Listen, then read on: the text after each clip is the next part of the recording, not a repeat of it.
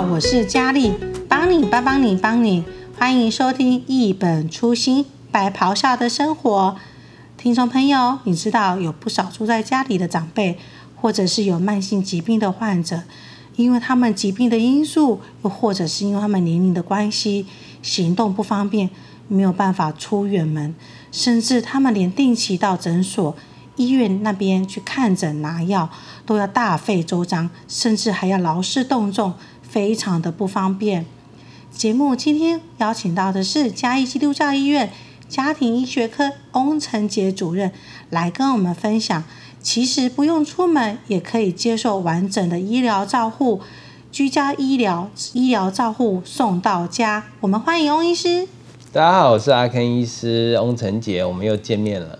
是啊，阿 Ken 医师，我们在节目前几集是有邀请到你，以及还有护理人员、物理治疗师，还有牙医师这些的专业人员来跟我们分享医疗相关照护送到家的这个分享。我们呃可以看到是，其实这些医师人员，阿 Ken 医师你们真的是用爱多走一里路，在照顾这些有医疗需求的长辈，或者是他有慢性疾病的一些患者。嗯，是的，因为。在高龄社会下，吼，其实我们看到社会社区有大量的长照需求，所以医疗医院呢已经投入了大量的人力在这个领域上面，吼，所以我们的团队越来越壮大，吼，那希望能够呃有越来越强大的医疗能量，能够在社区里面投入支持整个。慢性照护、长期照护的这个网络，嗯，对呀、啊，因为这样看起来是真的是就像阿 Ken 医师呃，翁主任这样讲讲讲讲的，就是说，其实很多的因为，尤其是家基，在这个社区医疗照护这边，哦，尤其是居家这一块，投入是非常大的这些的资源在这上面。对，所以呃，我想我就提一个我们团队合作的个案哈，来。来说明一下，嗯，因为我们知道，其实，在老人家哈，尤其行动不便，他可能长时间坐轮椅，甚至卧床，最常发生的一个疾病哈，就是褥疮。哦，褥疮。对，褥疮哈，褥疮它的原因其实大概就是因为摩擦哦，或者说因为你长期姿势都没有变换，压迫久了，哎，缺氧，所以局部的皮肤就可能会坏死。然后这个是简单在说明褥疮的原因。哦，那褥疮它慢慢的。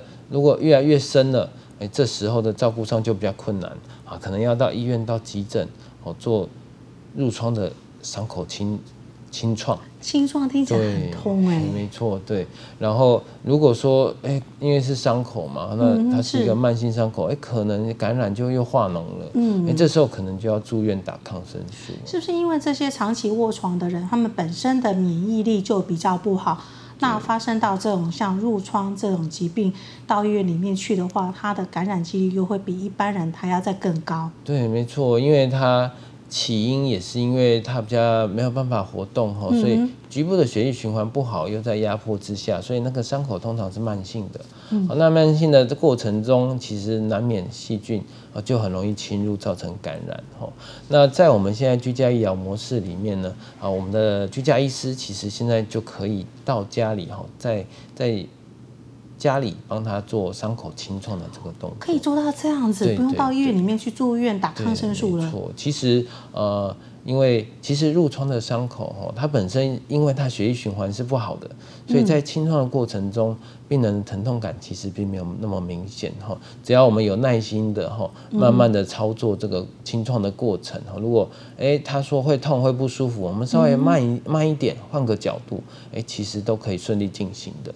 好，那如果说诶发现它有化脓了，我们也可以及时送那个细菌培养。哦，那到时候依据报告再给予抗生素。哎，这个模式本来是要在医院的，现在我们可以在居家就能够完成了。哦，对，因为这样听起来真的就是又减少了这些哦照顾者的一些的压力，一起因为躺床的话，真的是来医院看病真的是非常的麻烦。可这样听起来，就是因为褥疮啊，是不是伤口久了会有些恶臭味？对对，那真的，嗯，那翁医师你们这也就是要忍受在那个环境的之下去帮他做这些清创的动作。对，其实讲到这个哈就。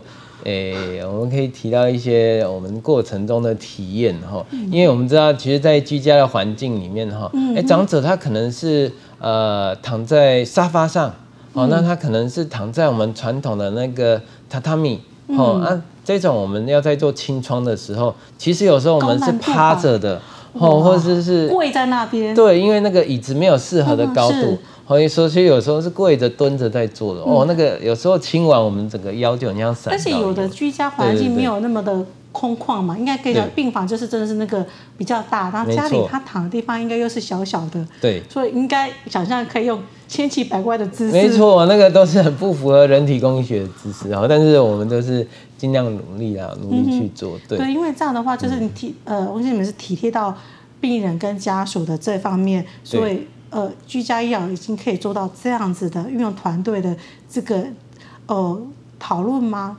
再来，对，嗯、再来就是，哎、欸，我们把坏死的组织清掉了啊，细菌感染处理完之后，嗯、接下来的重点就摆在伤口照护了。嗯，但我们知道，一般民众当然不知道，哎、啊，正确的照顾伤口。嗯、这时候我们会透过肠道系统去连接护理师，换护理师来到家里，嗯、哦，来教导这个家人，哎，怎么样去换药，怎么样观察伤口，照顾伤口。嗯，哦，哎，慢慢学会了之后呢，哎，还有下一步。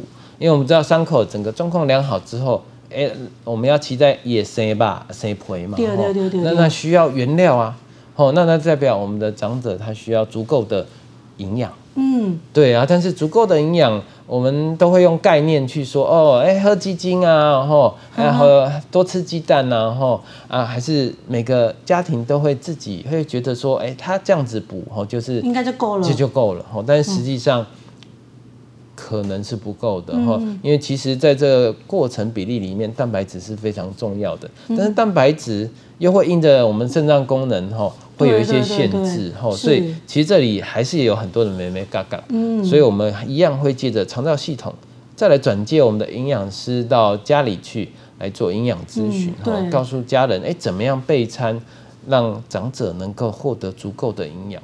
哦、嗯，在这样一连串的。有医师、护理师、营养师这样连接下来之后呢，哎，其实我们很多褥疮的个案哈，最后的治疗结果都非常好，哎，很多都是完全愈愈合的。那有些就说的非常小的一个小伤口。那这个这样子听起来就是对这些长者他们家也就是一个非常大的帮助。对。可是，在从中这里面可以看听得到，就是也看到说，医师真是哦，整个的医疗哎哎医疗团队是其实透过不同的。医师的专业人员在这里面一起做讨论，那真的是这样听起来，真的是对于有家里有褥疮的这个家庭来讲，真的是减轻他们非常大的这样的一个负担。对，可是，在欧医师上，根据你刚刚有分享到说这个照顾褥疮的这个经验嘛，那在你过往这几年的一些呃居家医疗的照护经验上，你有没有遇到一些让你可以觉得哦，这样想到说，这让你这甘心咩，这感动哎，然后印象很深刻的一些小故事呢？对我，那我在这边哈就分享几个小故事哈。其实我们医疗科技越来越进步了，所以我们人一定是会越来越长寿嘛。嗯，对。对，那实际上我们现在在居家看到的某一种疾病越来越多了。哦，呃，现在有统计，九十岁以上大概就有快要三成会有失智症的问题。所以失真真的是一个很大的，没错，那是我们未来要面对的主要疾病之一哈。嗯、那其中一个个案呢，哈，他是一个失智症末期的阿嬷，哈，那他已经长期卧床，哈，那他的四肢已经都挛缩了。哦，他到时候会挛缩？对，那个挛缩的样子，我们怎么去想象？哈，就是我们譬如说，我们哎天气很冷，整个缩成像虾一样的那种，就是卷曲，手脚卷曲，对对对。哦，但是它的难挛缩是，它没有办法放松伸展回来哦。那他怎么顾啊？对，这就在照顾上非常困难。譬如说，你要帮他翻身，哦，你可能会去折到他的某个角度，就会让他会觉得不舒服。你要帮他换衣服、换尿布，哇，那个角度要绕过那个角度，对，这过程中都非常辛苦。那照顾他的是他的儿子，然后他他说，哎。妈妈到末期了哈，他其实随时都有心理准备哈，妈妈可能会走，但是只要妈妈在的一天哈，他绝对都是任劳任怨哈，该该怎么做他都会怎么做然后。那这个阿嬷哈，她除了这个暖座的问题以外，她其实还有一个就是肌肉张力会有问题。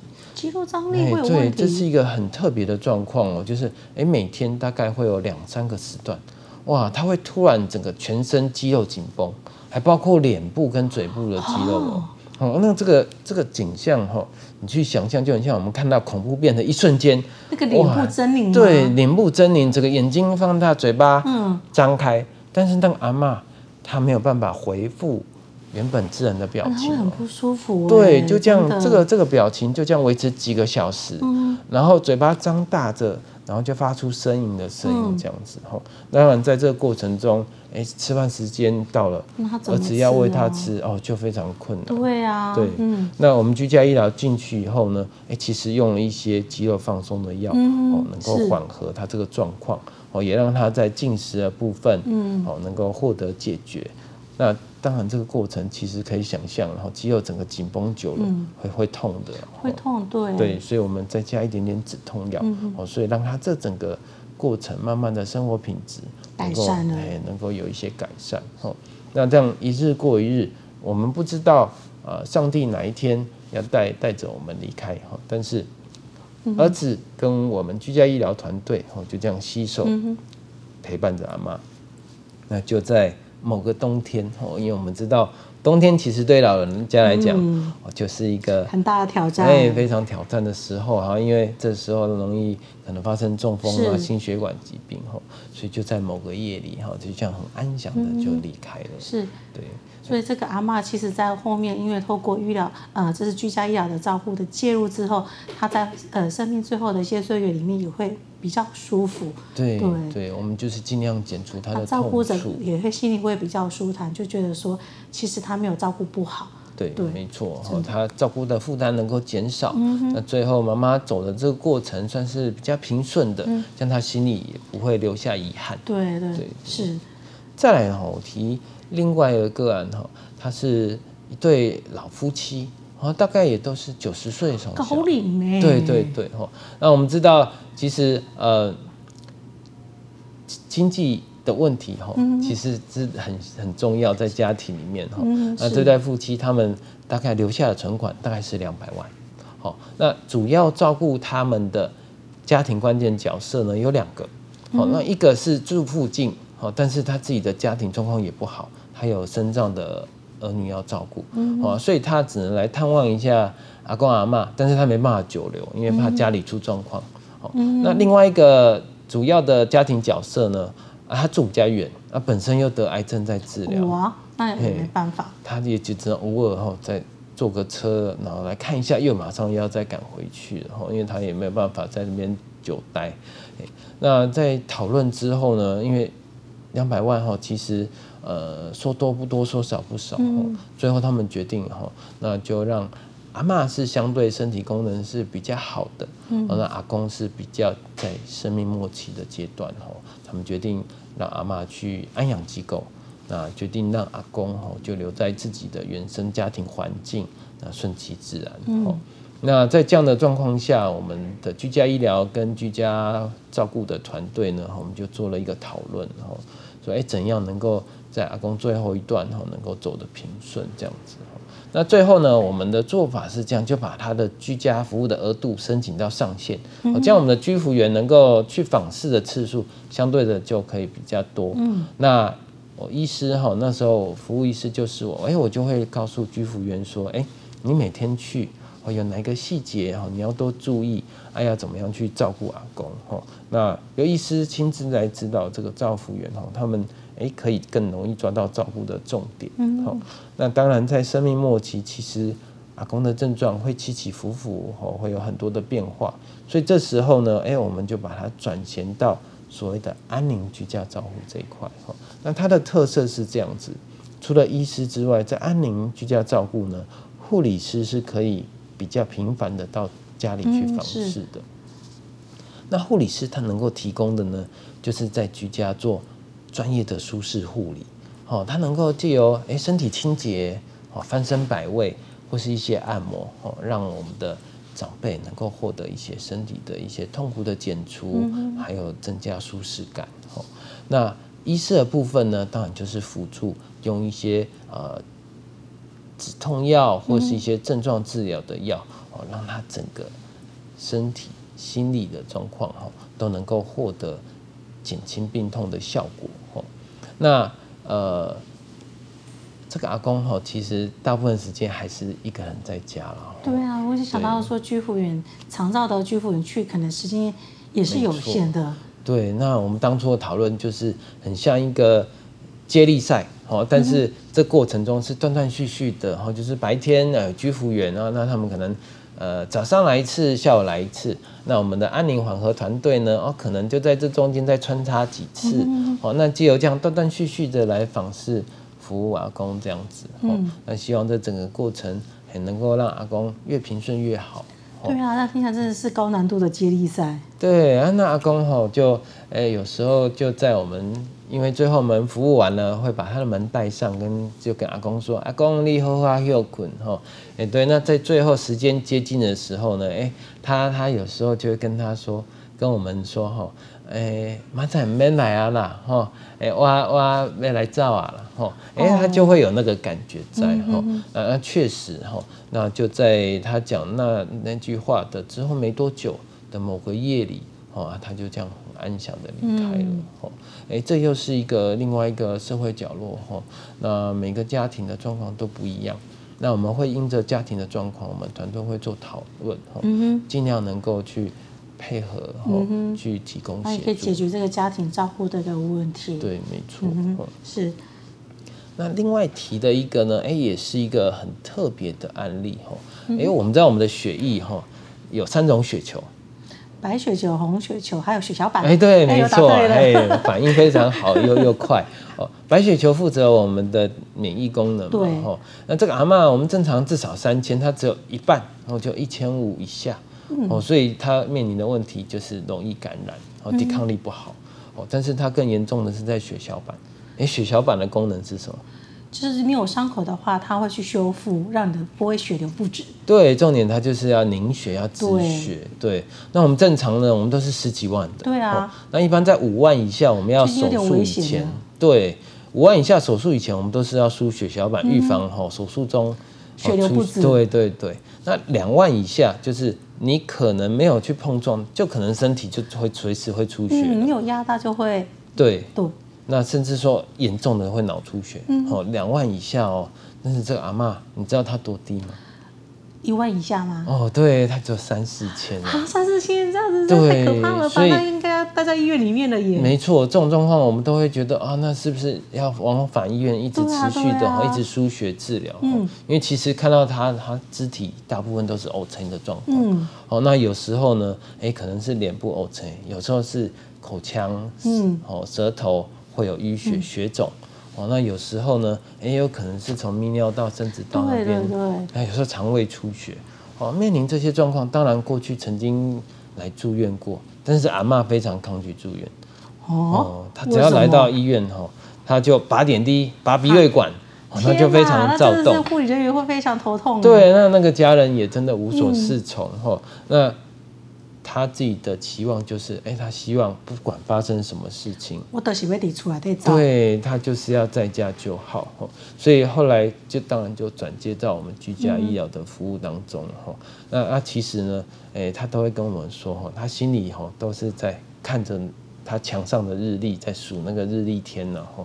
哎，在几天医师就要来了，哦，他在等着你们。对对对，他当了到了当天的时候呢，哦，他那一天的心情，哈。就特别开心，就会特别开心。哦，那当然了，他的身体的病痛是持续的。嗯，可是呢，每当我们走进他的房门的时候，哈，当我第一眼看到他的时候，哎，他那时候可能是想睡的状态，哎，或是心情不好的样子，哎，或是因为他刚好在酸痛，所以那种疼痛的表现。嗯，但是当他跟我一对眼的时候，哇，那个瞬间的转变是不一样，他马上就。灿烂的微笑，对，灿烂笑。阿 K 是你是他的太阳。哦，也不是哦，也就是说，哎，他心里的期待就是说，啊，能够在家得到医疗，啊，这个医疗的力量，他的支持力量来了，嗯，哇，这时候他整个人就振奋了起来，哈，啊，他就会跟我们说，哎，他这阵子哪里不舒服啊，哈，啊，当然我们就会给予评估治疗，啊，在心情上也给他一些支持安慰，然后，那他这个是他觉得，哎，他。最理想的方式，嗯，因为他就不用到医院里面去了。没错，啊，当然这过程中其实断断续续的都有很多的部位有出血的状况，嗯、有感染的问题哈。那医疗当然有它的瓶颈，不过呃，这个状况就很像是走在这个高空的绳索上，对，一有风吹草动，其实那个后续的变化我们是很难去预测的。嗯哼。不过我们医疗团队就是跟着家人，哈，我们尽我们的所能，就是这样一路的陪伴下去。嗯，对，是。他真的听，真的是翁医师，真的，你们真的是用爱人如己的心，在这整个的医疗的照护上面。对，嗯、最后我再分享一个，也是一个。诶、欸，我印象很深刻的案例吼，这是一个近百岁的人瑞吼，近百岁的人瑞，对，那是阿公还是阿妈？是阿妈，阿妈，对，那他主要是他心脏衰竭，嗯、我们知道心脏衰竭或是说肺衰竭的时候呢，最常面对问题就是会喘啊，对啊，他会喘啊，就会可能有水分限制的问题啊，没错。那他其实从他的房间走到客厅要来给我们看的时候，大概只有三四公尺的距离。不过对他，对对他来讲，他等慢慢一步一步的很沉重的走，对，然后又要喘，哇，坐下来，然后又要喘一阵子，啊，非常的难受。哦，那这个阿嬷哈，其实她非常可爱，哦，他有一个特点就是，哎，他很重吃，很重吃，然后他又特别爱吃炸鸡，哈，九十几岁，对，然后吃炸鸡，又爱喝手摇饮手摇，而且坚持一定要要冰的。冰的，而且该不会是要很甜的那种的吗？对，一定要加糖，无糖的不行。可是偏偏他除了心脏衰竭以外，他有一个某个病是不能吃甜的，糖尿病吗？对，偏偏他有糖尿病。哦，但是你知道，家人会是发，就是抗拒说不都不准他吃这些。对，家人就说哦，安内美塞啦，哦，就会起冲，就会冲突。哎，差玩给呢？对对对。那其实平常我们在门诊，当然糖尿病卫教，我们一定会说啊，这个哈不能吃，那个不能吃。对哈，但是在这个阿妈身上哈，我们不是这样做的哈，因为其实呃，她从眼睛睁开来，她的大部分的生理感受都是病痛。对，因为每都每当当的串啊。对，所以他现在唯一能够享受的的乐趣就是吃，就剩吃了。哦，这个如果把它剥夺。其实他的人生的，你跟我无帮我被造，没错哈，他的所有感受就是都是负面的，对哈。在这样的状况下呢，我都会跟他说哈，阿妈哈，你爱吃啥，拢会使吃啦哈，啊只是讲哈，咱卖一盖哈，食好，吼，都食好，食好爱食到足饱安尼啦吼，咱就豆豆食吼，感受伊的气味，吼，伊的口感安尼豆豆食，吼啊。即嘛食一部分啊，卡嘛，咱那个食一部分吼，就希望他是用诶少量多餐的模式，诶这样子我们可以让整个量下降。嗯、那另外一方面，对对对哈，至少诶他想到的时候，他就有一些可以吃，嗯、只是说我们不要让它一口气就很像要把它就把一杯吃到满足一口气喝完嘛。对，因为我们知道其实吃东西哈，前段跟中段是诶。最有那个感受的，但是当你要饱的时候，再好吃的东西，都觉得它不好吃。对，其实也没那么好吃。所以，哎，我们这样的概念，哎，让它其实可以多次享受，但是总量，哎，是可以减少的。那再配合哈，我们请外劳教导外劳帮他施打胰岛素，让他的血糖能够控制在一定的范围，哎，这样就能够达成哈他最在意的事情。然后，哎，这一点就。觉得哎，这个目标就达成了。对，那个阿嬷应该是非常爱阿 Ken 医师，没错。因为是你没有跟他说什么都不能吃，你可以吃，只是要少量而已。对，因为他本来以为吼，这个家人叫医生来就是要叫医生来警告他的。对对对，哎，没想到医生说不要给你塞假。哦，他一定很爱你。对，那我们居家医疗吼，其实到了夏天。哦，真的是都很热了哈。对啊，叫他不吃冰应该是很痛苦的事情。有一次哈，到了他家，哎，他通常都在客厅等的。哎，这次在哎没有哎，阿妈去对啊。那你们就开始，我们就四处张望，哎，到底在哪里？哎，结果看到他是从厨房走出来。为什么要需要去厨房？哎，他提着两手提着两杯，一手一杯饮料，然后他这样步履蹒跚的哈，这样一步一步的走出来。一边啊，一边窜。嘿，哎，我就想说啊，他。他不会没有照我们的建议，这次要秀一下他能够一次喝完两杯的那种。天哪，你不会开始心想说怎么办？怎么办？对对对，那当他当他走过来后坐下的时候，哎，他就两杯饮料摆在桌上，嗯，这两杯好哩哩，哦，还要给我跟护理师喝了哈。啊，他强调我不被啉，哈，哇，他们两样，那是被好啉啉，对对对，哇，这是感动哎，对，其实，在那个大热天，其实哦，那个真的很热，我们其实穿着制服，满身大汗去到他们家了吧？对，因为我们也会再披个医师袍，所以是比较闷热的。对，哎，那哦，有冰凉的饮料，又是看着阿嬷这样子喘吁吁的，哇，那杯真是价值无限。对，哎，就会觉得哎，我们这些付出哈，一切都非常值得的哈，真的。对，啊，当然还有一个。呃，号外然后就是，哎、欸，这时候家人就在旁边补充了哈，你冰箱够冷，不应该特别老泪的妹了哈。一包够，一包够。对啊，他就没有讲，他都一直强调说，我们喝就好，他不喝。大冰找咖啡的。对啊，实际上他还有库存啊。哈，对对对。是，可是至少他把他的最爱的这个饮料，他的手摇饮，就是愿意把两杯给你跟这个护理师。对。那我就觉得他这是。觉得充分的信任你给他的这个医疗的照护了，对，没错，真的，所以医生，翁医师，你们真的就是用爱这些病人的心，就像爱家人一样，在照顾着他们。对，嗯嗯，其实哈，当医生，我们的本质当然就是要助人，哈，呃，为什么想当医生？其实小时候，哦，我也是一个那个呃药罐子，我看不出来呢。哦，对，小时候就很常 很常生病，甚至要住院，啊，那时候去看医生的时候，就觉得哇，医生好厉害。哦，他可以就这样子，呃，问一问，听一听，哎，就说你是什么病哦，那开药，哎，你就病就好了。哎，我觉得，哎，哪一天我有这个能力的时候，那该有多好。哎，所以我就立定志向说，未来我拼拼看可不可以当医生，然后是，哎，现在如愿了，哦，那自己是医师了，嗯，呃，当然了，我觉得就应该要尽自己的本分，哦，就是。自己能够做到多少，我们就尽量给病人提供他们协助，哦，去解决他们的问题。所以欧医师也是因为这样子，所以你才想说，呃，另外再投入在居家医疗这一块上面吗？对，没错，因为其实居家医疗的面向非常广，那诶，其实有很多需要帮忙的人都藏在角落，哦，需要我们主动去啊发掘出来，然后主动去提供协助的。嗯，对，因为这样，因为居家医疗的话就。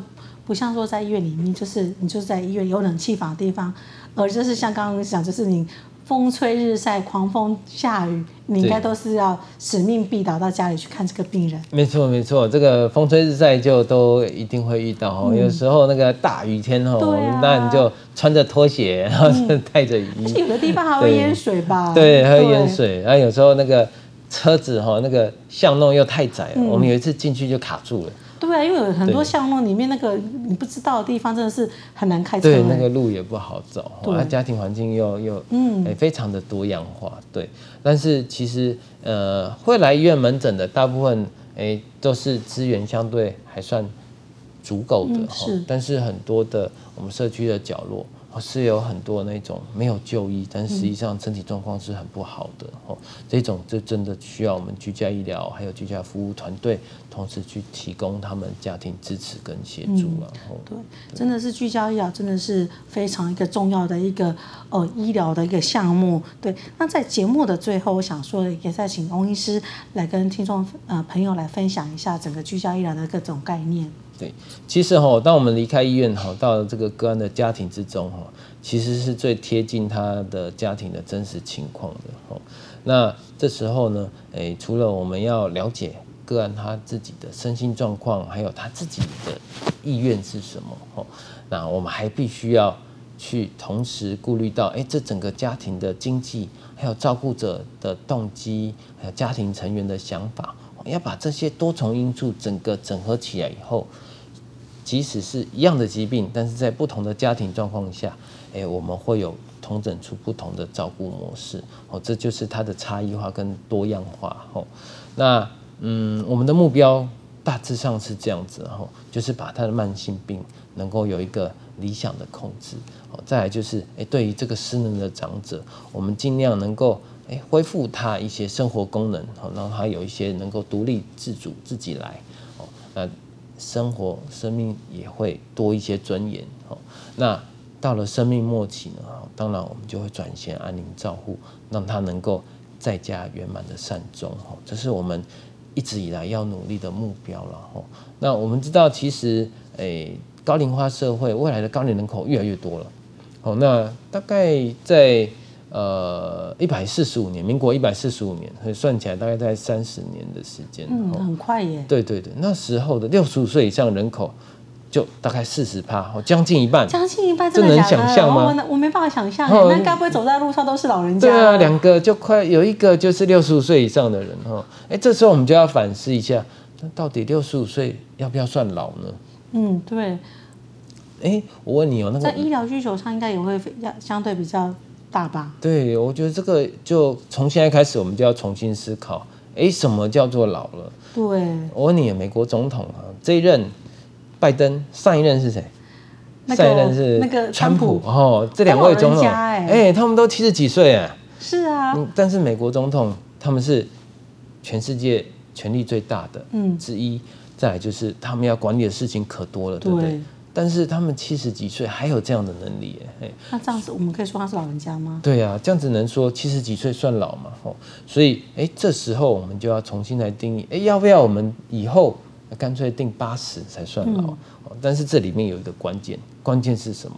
关键是身体要健康。对，就是医疗的需求到底量能需要多大？对，那健康到底是要怎么维持？哦，怎样才算是健康？其实。在最后，我就提一个呃健康的基本概念。嗯，好。到了中年以后，我们最在意的当然就是，哎，你有没有三高问题？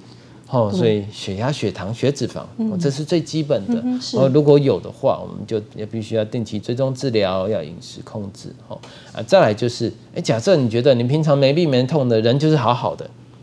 记得一定要定期做身体健康检查，哦、嗯，因为有些早期的问题，哎，那是必须要靠检查才能发现的，就是要健康检查。对，等症状出来的时候，来不及了，哇，那个处理就很复杂了，嗯、啊，可能有很多的并发症也要出来了。嗯、是。再来还有一个口诀，大家一定听过，但是都没执行，就是要活就要动。啊，这个好难执行、哦、对对对，哈，所以我都宅在家追剧的人。对，没错，我们平常其实应该要维持固定的运动的，哈。那我刚刚讲过了，未来我要面临的一个很常见的疾病之一叫失智症。嗯，所以我们现在除了重点不是只有身体活动哦，还有哪里？脑力的活动。对，还有脑力要激荡，脑力要常常想事情，跟人家多聊天、多互动，这样子我们脑子才不会退化太快。是，嘿，所以哎，很多那个六十五岁退休的。好像是退化的非常的快，对，因为他突然一瞬间，哇，因为每天的作息就这样整个停摆下来了，嗯、啊，就不知道怎么就失了序，那可能就真的，哎，人就，就睡着了，对，就待在家里啊，就是电视看他，不是他看电视、嗯、哦，就这样子。这应该是很多家里长辈的习惯，没有电视就惶恐了。对，没错啊，但是这样子哦，就开始哇，很突然间，本来呃什么事情都可以自己来来。一切都要靠自己都能够做的事情，啊，慢慢的什么都要开始依靠别人，哦，自己的功能就慢慢衰退了，吼，所以这个部分就很重要，吼，我们退休后的生活，还有我们的身体保健，哦，这是在未来我们每个人都必须特别注意的事情，嗯，像我的工作。虽然很忙，但是我一定会硬逼着自己，每天一定要固定运动。啊，当然这个就要靠意志力了。嗯、那也其实哈，如果我们大家哎自己的朋友，大家能够互相激励哈，互相监督，哎，其实这个运动习惯是可以维持下来的。哦，所以也在这个时机点哈，跟大家我们就共同勉励了哈，嗯、我们就是一定要哎。健康饮食，对，然后要固定运动，吼，那最后就祝大家身体健康，哦，顺心如意，谢谢大家。是，嗯，今天很谢谢我们翁医师跟我们的分享，其实让我们可以知道说，其实居家医疗其实是可以成为大家一个很好的一个帮助。所以在呃，听众朋友其实要记得，我们要照翁医师讲的话要。注意我们的饮食，还有我们三高，还有我们的像定期的健康检查，还有到火就要动。听众朋友要记得，我们每周二下午四点要准时收听我们一本初心来咆哮的生活。谢谢，拜拜。谢谢大家，拜拜。